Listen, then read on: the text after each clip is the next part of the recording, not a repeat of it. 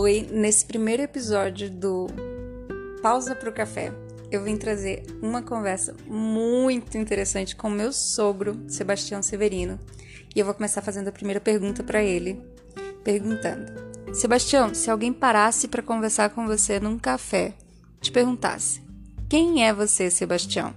Como é que você responderia essa pergunta? Três perguntas. Três.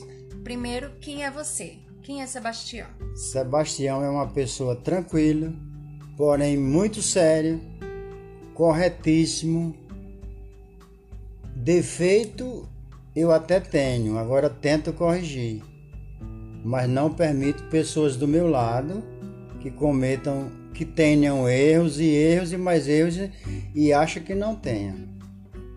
Eu sou muito correto nas minhas atitudes, não gosto de ficar devendo. Não gosto de ser cobrado pelo aquilo que é impossível fazer, porque isso é, isso é hipocrisia. E Sebastião é esse cara. Tem um jeitão meio sério, mas na verdade o coração é muito mole. Valeu. Eu acho maravilhoso quando eu falo com ele bem sério, assim, bem sério, e ele, meu, acaba de rir, porque ele fala umas coisas muito interessantes. Morro de rir. Fale, pode falar. Não, Vem pra próxima. Apagar porque ficou tão legal. Eu vou dar uma pausa. Sobre, vamos continuar aqui. Eu vou te perguntar pro senhor me dizer em três palavras uma definição da sua vida. Em três palavras. Persistente, correto e não desisto nunca. Há uma frase do se eu não me engano, é do, do Job lá, o cara. Steve Jobs. Steve Jobs, criador de computador, que ele diz o seguinte: se você tentou 30 vezes, quer ver a solução?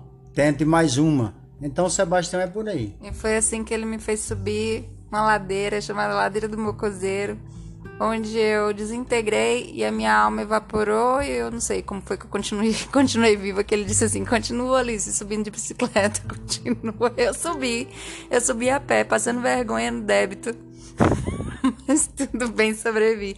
E ele é isso mesmo, ele é uma, é uma pessoa persistente, a história de vida do seu Sebastião é incrível. Depois quando eu tiver a oportunidade eu eu conto para vocês se ele permitir. Mas é uma história de muita persistência e principalmente de muito sucesso. Ainda que a gente vai para a terceira pergunta. Sogro, pela primeira vez no meu podcast sou eu quem vou responder uma pergunta. Então, essa oportunidade será do Senhor. Pela primeira vez aqui no podcast, na, no primeiro episódio do Pausa pro Café, o que o Senhor perguntaria para mim, me conhecendo, numa pausa pro café? O que, qual seria a sua primeira pergunta para mim? É, na verdade, é, não seria a primeira pergunta, mas sim algumas perguntas, porque nenhuma só é quase que impossível saber quem é essa pessoa. Por exemplo, uhum. o que é que você faz na vida? Certo. Estuda, trabalha. Certo. Da onde você veio? Peraí, ainda, deixa eu responder para a primeira. É, eu estudo, não, eu estudo, continuo estudando, porque estudar é uma coisa que a gente faz sempre na vida, a gente não pode parar. Então eu sempre estou me aperfeiçoando dentro do meu nicho, que é de educação física com especialização em grupos especiais, né? Os diabéticos, cardiopatas, hipertensos. Esse é o meu grupo de estudo, o qual eu continuo estudando porque sempre tem coisas diferentes na ciência, né? Avanços, inclusive medicamentosos. Então é isso que eu estudo. Eu trabalho nisso e estudo nisso. Tenho um podcast onde eu falo sobre a vida para poder compartilhar com as pessoas coisas bacanas, coisas boas, que sejam boas para mim e boas para elas, entende? Então eu trabalho assim, é isso que eu faço. Ultimamente eu tenho divulgado meu trabalho na rede, na internet, porque não tenho outra possibilidade desde os momentos que, que a pandemia começou e fiquei impossibilitada de ir à academia, trabalhar ou na clínica, né? Então eu fiquei impedida e estou trabalhando mais pela internet, online mesmo, fazendo prescrição. A segunda pergunta é: De onde você veio? Eu vim de Feira de Santana, Bahia, e vim do céu. Deus me criou com o dom de falar, e é essa a minha origem. Eu sou uma pessoa católica, cristã, católica apostólica romana, né? E vim de uma família que também se desenvolve nesse aspecto no, no interreligioso muito fundamentado. E é isso. Além do mais, eu, eu acho que não tenho mais a acrescentar sobre a minha origem de onde eu vim.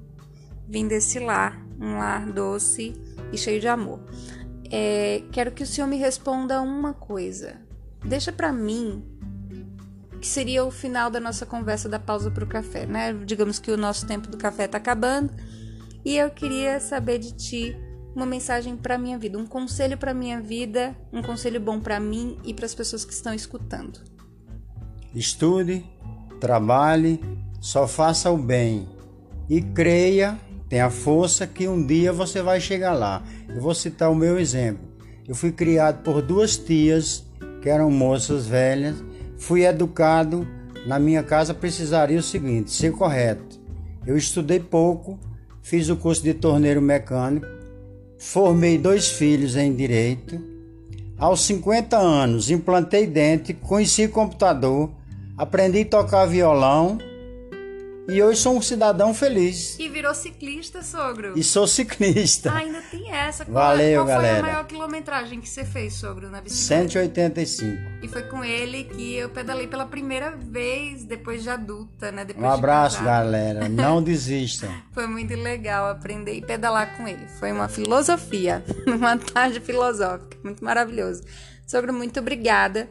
Lembra daquela frase de Dalai Lama que você disse para mim? Como é a frase de Dalai Lama? Ah, esqueci. Tu esqueceu, sogro? Esqueci. Poxa. Eu vou, eu vou tentar lembrar aqui para dizer qual é a frase de Dalai Lama que você me citou. Ah, ele, ele mesmo vai lembrar que dizia assim a frase: é, o homem passa a vida trabalhando, né? E depois para juntar, juntar, o dinheiro.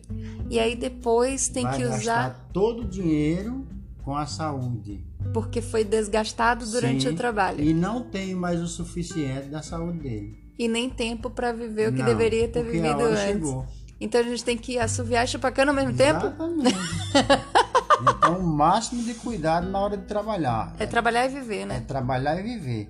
Hoje, eu, aos 60 anos, eu tenho uma regra. Por exemplo, trabalho, mas o suficiente, não aquela correria, porque eu não chego lá nunca. É verdade. O, o trabalho é o seguinte, ele faz parte da vida do humano. Agora, trabalhar em excesso, sem lazer, sem alguns divertimentos, esse trabalho vira um pesadelo. É porque a vida é agora e o tempo não espera, né, Já era. Já era. Beijo, pessoal. Tudo de bom.